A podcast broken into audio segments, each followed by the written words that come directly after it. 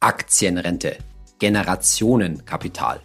Das sind so wohlklingende Begriffe, die in letzter Zeit durch die Medien geistern und bei denen man sich durchaus fragen kann, naja, wenn es für dich gilt, dass für deinen Vermögensaufbau ein breit gestreutes Investment in internationale Aktien gut ist, wieso sollte das dann nicht auch für den deutschen Staat und die gesetzliche Rentenversicherung gelten? Was von der Idee dieses ja neuerdings Generationenkapitals genannten Konzepts zu halten ist, was es dir bringen wird und was das für deine Altersvorsorge und deine Rente bedeuten wird, darauf wollen wir in der heutigen Folge von meinem Podcast Geld ganz einfach mal schauen. Ich bin Saidi von Finanztipp. Bei Finanztipp sind wir der Meinung, Finanzen kannst du selbst. Und wir zeigen dir wie. Normalerweise äußern wir bei Finanztipp und ich mich ja kaum zu politischen Themen. Aber dieses Thema Aktienrente, Generationenkapital ist so nah an unserem Kernthema Vermögensaufbau mit Aktien, private Altersvorsorge und so weiter, dass ich mir gedacht habe, wahrscheinlich ist es schon interessant für dich zu erfahren, was hinter diesem Konzept steckt, was davon zu halten ist, welche Auswirkungen das auf dich haben wird. Den Ausgangspunkt, glaube ich, brauche ich dir nicht lang und breit erläutern. Dir ist wahrscheinlich klar, was das Problem der gesetzlichen Rente ist. Nämlich, dass die gesetzliche Rente ein Umlageverfahren ist. Das heißt also, die Leute, die alle einzahlen, die ganzen Erwerbstätigen plus ihre Arbeitgeber, die ernähren sozusagen quasi Monat für Monat die Zahl der, oder die Rentner. Und da wird eben nicht viel angespart. Da ist eine gewisse Reserve vorhanden, aber die wäre ganz schön schnell aufgebraucht.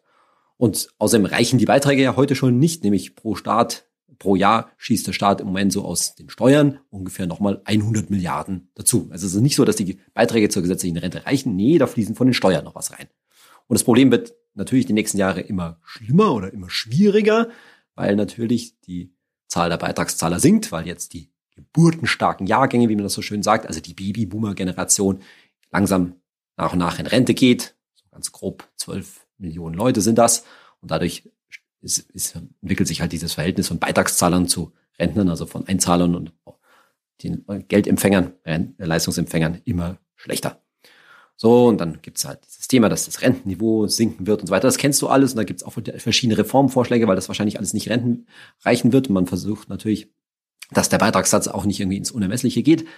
Aber es bleibt halt dabei, das Grundthema ist, dass es da ein Umlageverfahren gibt. Und jetzt ist man halt dann, ich sage gleich noch was dazu, doch mal auf die Idee kommen, naja, vielleicht könnten wir ja doch ein bisschen was ansparen da mal, um dann eben aus Erträgen zu leben. Und dieses Grundprinzip dürfte dir wahrscheinlich bekannt vorkommen, weil das ist natürlich das gleiche Grundprinzip, eine Kapitaldeckung anstatt ein Umlageverfahren, was du mit deiner privaten Altersvorsorge, die du hoffentlich vielleicht mittels ETFs machst, aber vielleicht auch mit einer Riester-Rente, die wo letztendlich auch mit einem Eigenheim, wobei das Kapital da halt für dich dann in deinen Steinen steckt oder auch in einer vermieteten Immobilie. Jedenfalls ist da irgendwie ein Vermögen vorhanden, aus dessen Erträgen letztendlich man leben kann. Und die gleiche Idee, ja, ist bei diesem Generationenkapital bei der Aktienrente halt auch vorhanden. Die, es gab da schon lange Ideen dazu. Prominent ist es jetzt natürlich dadurch, dass der Bundesfinanzminister derzeit Christian Lindner von der FDP lautet, heißt, und dass die FDP in ihrem Wahlprogramm noch dieses, diese Idee der Aktienrente drin hatte. Das war die Idee, dass man ja ein bisschen was von den Rentenbeiträgen nimmt und dann eben in so ein verpflichtend in so eine Aktienrente steckt. Da war mal so die Rede von zwei Prozent, die da reinfließen sollten. Von dem Plan, so sieht's mir aus, ist man jetzt irgendwie weggekommen. Wahrscheinlich wäre das jetzt auch gar nicht durchsetzbar gewesen. Nächste Frage wäre gewesen, dann fehlen ja diese zwei Prozent jetzt für die Rentner jeden Monat. Woher die denn herkommen sollen? Sondern man ist jetzt davon, dazu übergegangen zu sagen, ja, jetzt fangen wir mal mit 10 Milliarden Euro einmalig an, die man in so einen Fonds, da sage ich gleich noch was dazu, in so einen Fonds anlegt. Und bei den 10 Milliarden Euro soll es nicht bleiben, sondern es sollen jetzt jedes Jahr 10 Milliarden Euro werden, so bis zum Jahr 2037 ungefähr. Das wären so grob 15 Jahre und in 15 Jahren will man dann ja anfangen, Erträge aus diesem wachsenden Fonds abzuschöpfen, um, ja, Achtung, den Rentenbeitragssatz zu stabilisieren. Also es geht gar nicht darum, die Rente irgendwie aufzustocken oder sowas, sondern man will mit den Erträgen aus diesem Fonds letztendlich verhindern, dass der Beitragssatz zur gesetzlichen Rente noch weiter steigt. Also mit anderen Worten, soll halt für die ja ohnehin schon wenigen Beitragszahler nicht noch schlimmer kommen oder anders gesagt, ein Teil der Rente, so wie sie jetzt heute schon prognostiziert ist, soll eben nicht von den laufenden Beiträgen, die dann im Jahr 2037 und später gezahlt werden, fließen, sondern eben aus dem Fonds bezahlt werden, sodass eben die Beitragszahler nicht ganz so viel einzahlen müssen. Die Idee ist also, so einen allgemeinen öffentlichen Fonds, wahrscheinlich schwerpunktmäßig Aktienfonds, zu gründen, in den du jetzt nicht privat investieren kannst, sondern in dem eben regelmäßig Gelder, die vom Staat kommen, investiert werden. Und im Wesentlichen sind diese Gelder natürlich Steuergelder. Wo sollen denn die 10 Milliarden jedes Jahr denn sonst herkommen? Und die Idee, so einen ja, staatlichen Fonds zu haben, die ist jetzt nicht ganz neu und auch nicht ganz originell, denn das gibt es in anderen Ländern schon nenne mal zwei Beispiele aus Skandinavien, die meistens in der Diskussion angebracht werden. Da gibt es zum einen in Schweden so einen Pensionsfonds, in dem eben die Leute ihre Altersvorsorge anlegen können. HP7 heißt er, der ist so ganz grob 85 Milliarden Euro groß, hat eine ziemlich günstige Kostenquote von 0,1 Prozent. Das ist jetzt so ein Wert, der kommt ja aus der ETF-Welt bekannt vor. Ein ETF mit einer Kostenquote 0,1 Prozent, ja, den würdest du auch nehmen. Und das liegt hoffentlich natürlich daran, dass so ein Staatsfonds natürlich ja in dem Sinne nicht groß was abwerfen muss, keine Gewinne für den Betreiber abwerfen soll, sondern muss im Wesentlichen halt die Verwaltungskosten tragen.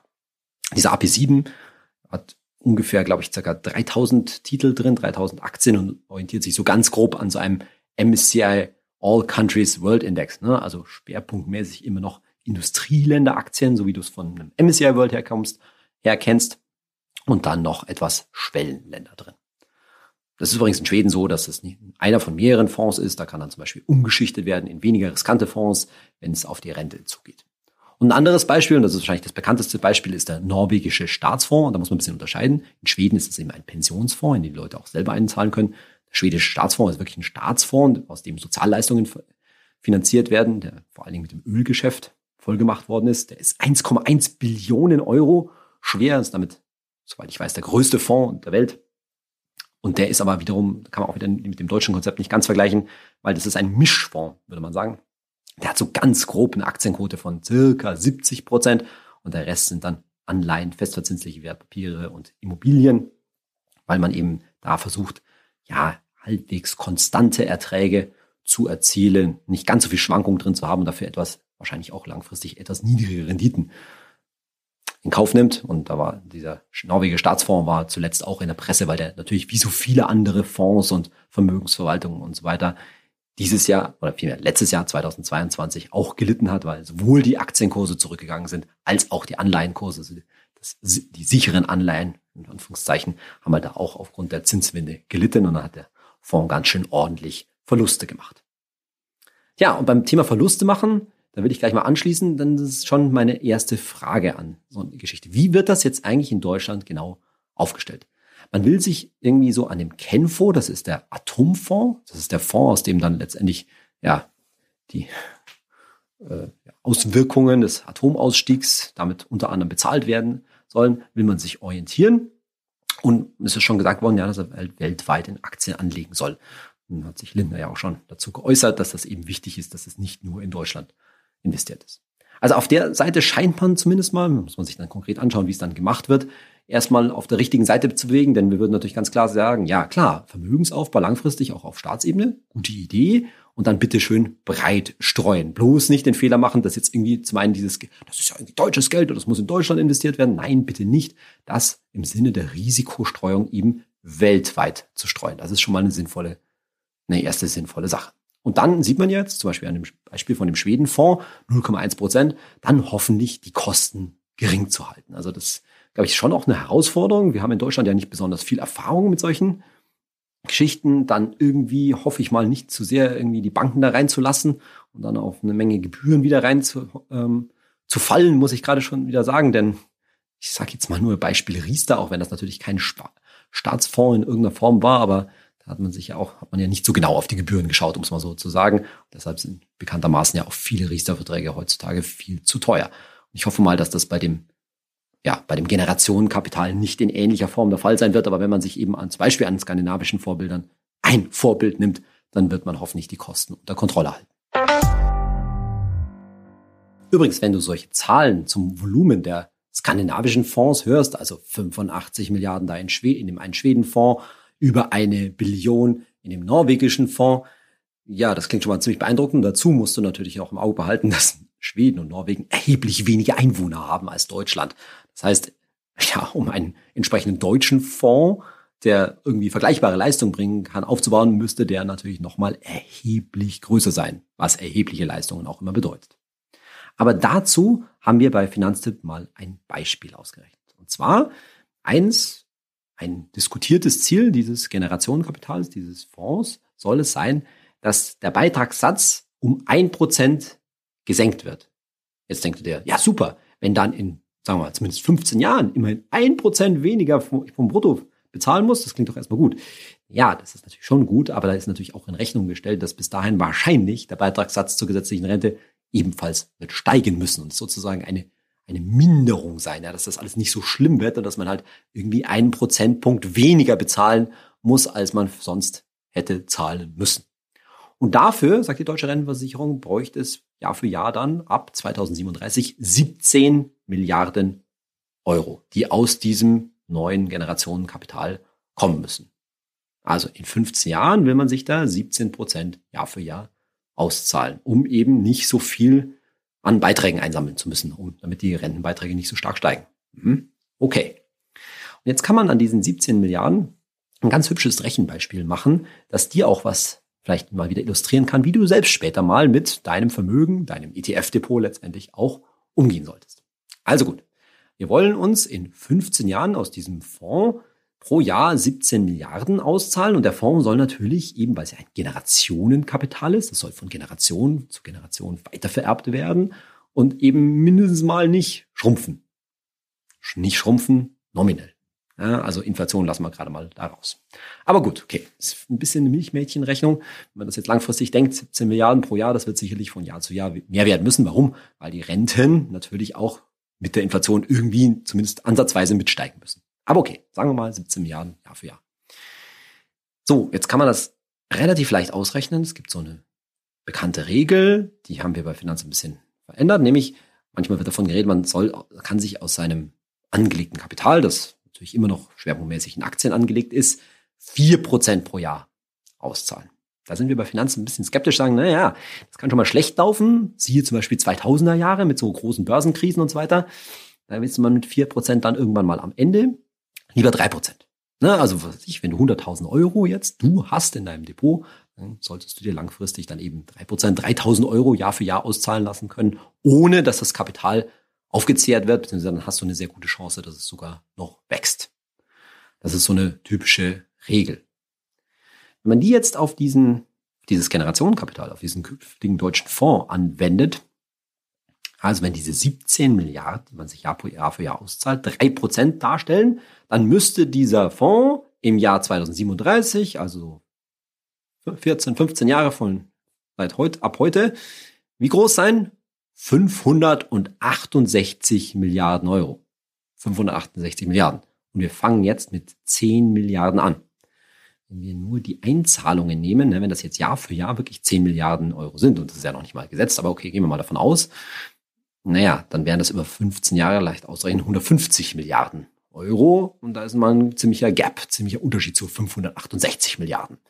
Da muss irgendwie eine ordentliche Rendite herkommen. Ne? Da muss irgendwie Vermögenszuwachs kommen über diese 15 Jahre, rechnen wir mal, die, ähm, damit das anwächst. Und das müssten satte 17 Prozent Rendite sein. 17 Prozent pro Jahr natürlich. Ja, also Jahr für Jahr müsste der Fonds 17 Jahr Prozent machen. Und jetzt glaube ich aus den diversen Folgen, die wir zu ETFs und so weiter machen, kannst du dir schon denken, ja, das geht vielleicht mal das eine oder andere Jahr, aber dann sind zwischendrin auch mal Verluste da. Das geht natürlich nicht auf die, Dauer, auf die Dauer. Das ist eine unrealistische Annahme, 15 so traumhafte Jahre zu, zu erwischen. Und deshalb, ja, muss man sagen, das wird mit den 10 Milliarden pro Jahr definitiv nicht zu schaffen sein. Na, du weißt schon, so langfristig ETF-Erwartung irgendwo Rendite vielleicht 7% pro Jahr, aber nicht 17. Heißt natürlich, auf gut Deutsch gesagt, ganz einfach, die 10 Milliarden pro Jahr reichen nicht. Da müsste eigentlich doch mal deutlich mehr Geld rein, damit der Beitragssatz nicht so stark steigt. Ob das jetzt so kommt, ob man da wirklich mehr Geld einzahlen wird oder wo das noch hinläuft, das sind natürlich alles politische Entscheidungen. Ja, im schlimmsten Fall von Jahr zu Jahr oder zumindest mal von Bundesregierung zu Bundesregierung, also von Legislaturperiode zu Legislaturperiode. Das kann sich noch keiner, kann noch keiner so richtig absehen, wo das hingehen wird. Aber man kann mal festhalten, da müsste schon erheblich mehr passieren, damit du ab dem Jahr 2037, wenn du dann noch arbeitest, auch richtig einen Vorteil davon siehst. Jetzt sind wir schon mitten in dem Business, ja, mehr oder weniger darüber zu spekulieren, was denn mit diesem Generationenkapital, mit diesem deutschen Fonds so alles passieren wird. Da geht es jetzt zunächst mal natürlich um die Einzahlungen, 10 Milliarden Euro im Jahr, das ist eigentlich zu wenig. Dann kann man sich vorstellen, dass der deutsche Staat irgendwann in den nächsten Jahren mal so richtig bei, knapp bei Kasse ist, in der nächsten Krise oder richtigen Konjunkturflaut, dann gehen die 10 Milliarden, vielleicht nicht. Oder es läuft richtig gut, es wird mehr eingezahlt dann zeitweise, kann man es dann langfristig durchhalten. Naja, mal sehen, wie fix der Plan mit dem staatlichen ETF-Sparplan, wenn man das mal so nennen will, sein, äh, sein wird. Denn es ist ja nichts anderes. Ne? Es ist genau der Plan, ich nehme mir vor, 10 Milliarden Euro jedes Jahr da einzuzahlen. Das ist nichts anderes als die, sag ich jetzt mal, 300 Euro, die du vielleicht in deinen ETF-Sparplan einzahlst. Im Grunde genommen läuft das auf das Gleiche hinaus. Aber wenn wir schon bei der politischen Diskussion sind, ich sehe noch ein ganz anderes Problem dabei. Wir wissen ja heute noch nicht genau, wie dieser Fonds letztendlich investieren wird. Ja, also es scheint so, Aktien schon schwerpunktmäßig und wahrscheinlich auch weltweit. Und dann ist natürlich gleich die nächste Frage, ja, wie viel Prozent Aktien? Irgendwie so 100 oder zumindest über 90 Prozent oder vielleicht nur so, sagen wir mal, 70 Prozent oder nur 50 Prozent. Also 70 Prozent wäre irgendwie so nach dem norwegisch, norwegischen äh, Vorbild. Denn, wo ich mir schon ein bisschen geradezu Sorgen mache, ist, dass man so ein bisschen deutsche Sicherheit und Sicherheitsdenken, Garantiedenken und ja, Verlustdenken Einzug hält. Denn das Problem könnte ja schlichtweg sein. Sagen wir mal, das wird jetzt wirklich so ein aller ETF gemacht. Der Fonds hält vielleicht ein bisschen Kasse, aber ich sage jetzt irgendwas, 95 Prozent des Geldes gehen in Aktien. Ich bin mir nicht sicher, wie weit die deutschen Politiker gelernt haben, mit Verlusten zu leben. Oder vielmehr gesagt, wie weit denn ein politischer Gegner letztendlich zwischenzeitliche Verluste ja ausschlachten wird. Also sagen wir mal, wir haben in der nächsten Zeit wieder ein ziemlich mieses Börsenjahr. Ich sage jetzt irgendwas, ja, geht's in einem Jahr 20 Prozent abwärts. Und das weißt du, glaube ich, auch schon. 20 Prozent miese in einem Börsenjahr am weltweiten Aktienmarkt, das ist absolut drin. Das wäre schon ein schlechtes Jahr, aber auch noch, ehrlich gesagt, kein total katastrophales Jahr. Das passiert einfach schon, schon mal. Und wenn ich mir jetzt das vorstelle, jetzt kommt dieser Vorschlag natürlich ursprünglich von der FDP über Christian Lindner da rein. Und egal, ob das dann noch die Ampelregierung ist oder eine andere Regierung, irgendwie wird das halt dann auf den politischen Gegner abgeladen. Mit anderen Worten, ja, da wird rumgezockt und rumgespielt mit der, mit der Rente. Da, glaube ich, gab es auch schon Kommentare von der Linken, dass Aktien in der gesetzlichen Rente nichts zu suchen haben, weil das Spieler, äh, Spielerei sei.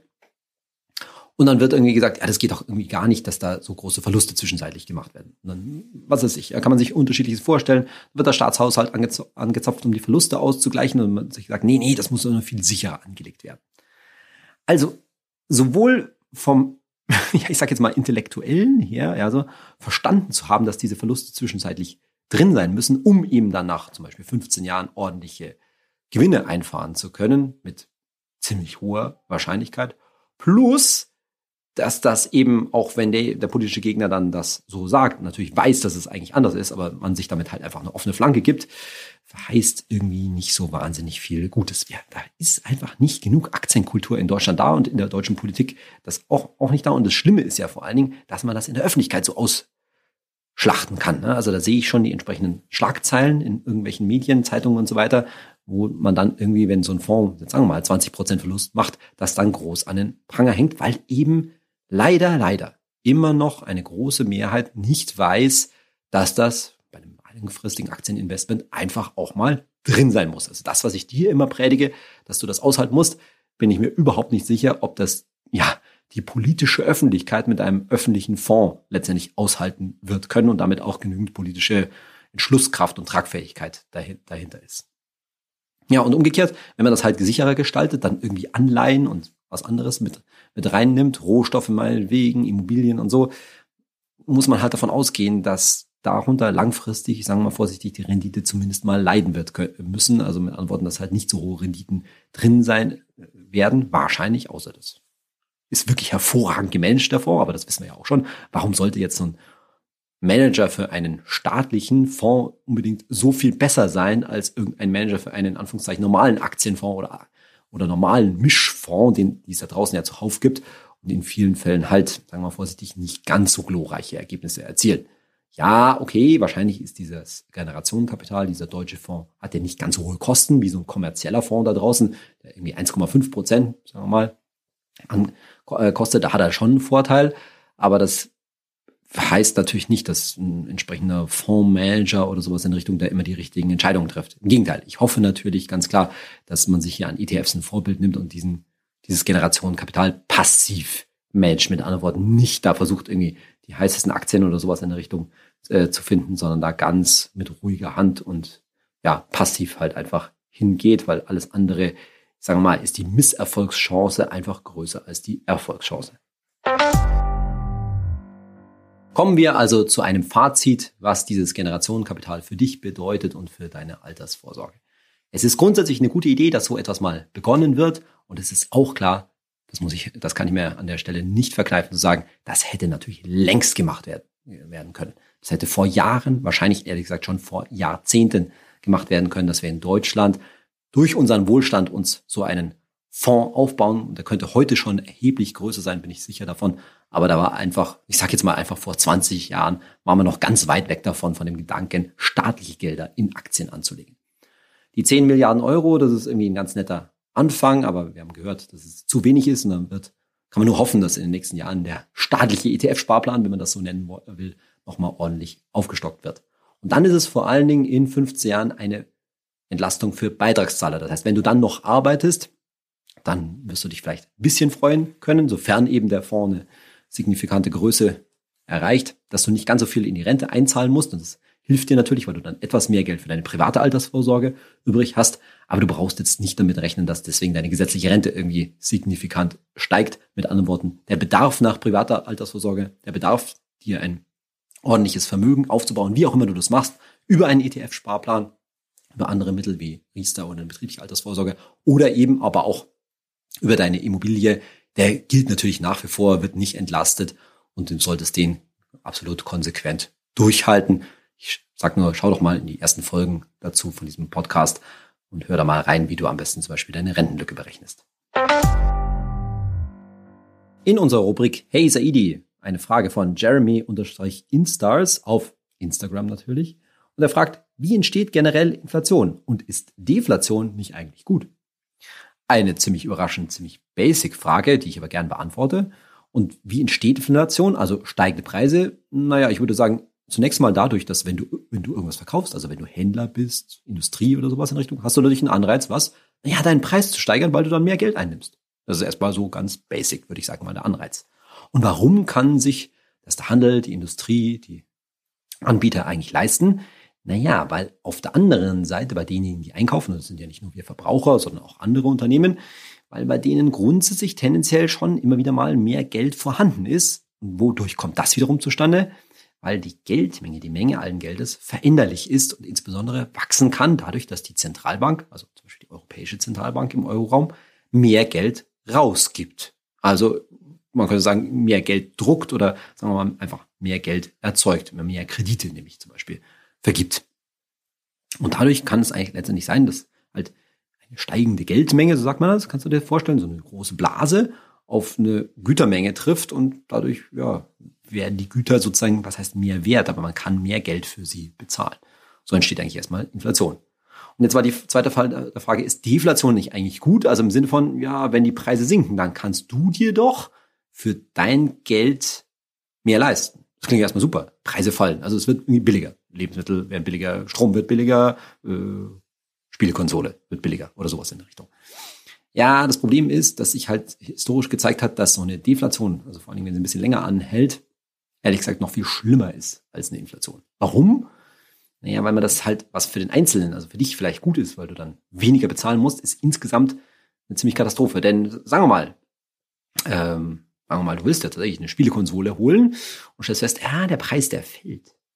So, was ist dein natürlicher Anreiz? Wenn du jetzt erwartest, und das, da geht es um Erwartungen, das ist wieder so ähnlich wie bei den Aktienkursen, ne? es geht immer sehr viel um Erwartungen bei den Menschen. Wenn du die Erwartung hast, dass die Spielekonsole immer günstiger wird, im ersten Moment denkst du dir, super, dann schlage ich doch zu. Ah nee, ich könnte ja mal noch warten, weil muss ich brauche vielleicht diesen Moment, Monat noch nicht, kann ich mir nächsten Monat, dann ist es noch mal günstiger. Und dann ist noch ein bisschen günstiger. Und wenn du das machst, dann machen das fast alle anderen Leute auch, warten mit dem Einkaufen und das ist eine Katastrophe für die Wirtschaft, weil dann brechen die Umsätze ein. Das heißt, die Unternehmen nehmen weniger bis ja, irgendwann kein Geld mehr ein, so ungefähr. Und was bedeutet das dann? Leute werden entlassen. Es entsteht Arbeitslosigkeit, dadurch sinken in aller Regel die Einkommen. Dann können sich noch weniger Leute leisten, was einzukaufen und so entsteht eine Spirale. Das war zum Beispiel in der großen Wirtschaftskrise nach 1929 der Fall und das hat man Gott sei Dank geschafft, zum Beispiel in der großen Finanzkrise 2007, 8, 9 zu verhindern weltweit. Das war schon wichtig, sag ich mal vorsichtig. Also, was sich auf den ersten Blick Mikroebene toll anhört, fallende Preise, ist Makro, vor Dingen wenn es länger anhält und sich verfestigt, verselbstständigt, wie man dann sagt, ein ziemliches Riesenproblem. Was bei unserer heutigen Folge über das Generationenkapital immer so mitgeschwungen ist, ist natürlich, dass es insgesamt um die Altersvorsorge, die Rentenvorsorge in Deutschland ja nicht besonders gut bestellt ist und dass das aber auch schon absehbar ist. Das ist ganz wichtig. Denn ich glaube, es gibt schon andere Aspekte in unserem staatlichen System, zum Beispiel im Gesundheitssystem, wo man irgendwie nicht so klar ist, wie das eigentlich weitergehen soll, ist es schon letztendlich absehbar, dass die gesetzliche Rente ja nicht nix ist, aber sicherlich nicht reichen wird und deshalb kannst du schon einigermaßen zumindest damit planen, was du dafür tun musst, was du zur Seite legen willst. Und mit einem ETF-Sparplan weißt du ja, hast du damit auch ein ganz einfaches Mittel zur Verfügung. Und nochmal, wir haben letztendlich den Fehler schon vor vielen Jahrzehnten gemacht, uns als Deutschland insgesamt damit nicht rechtzeitig drum zu kümmern, aber das ist jetzt hätte, hätte Fahrradkette, das kann man heute nicht mehr ändern. Es ist gut, wenn da so ein Generationenkapital angefangen wird aufzubauen. Und ich glaube, die ersten, die davon wirklich profitieren werden, wenn sich offensichtlich nicht irgendeine Bundesregierung das dann wieder äh, letztendlich einstampft, dieses Konzept, das wirst wahrscheinlich, je nachdem wie alt du bist, nicht du sein und nicht ich sein, sondern die nächste Generation, mit anderen Worten die Generation meiner Kinder. In diesem Fazit zum Generationenkapital hoffe ich, die heutige Folge hat dir etwas gebracht.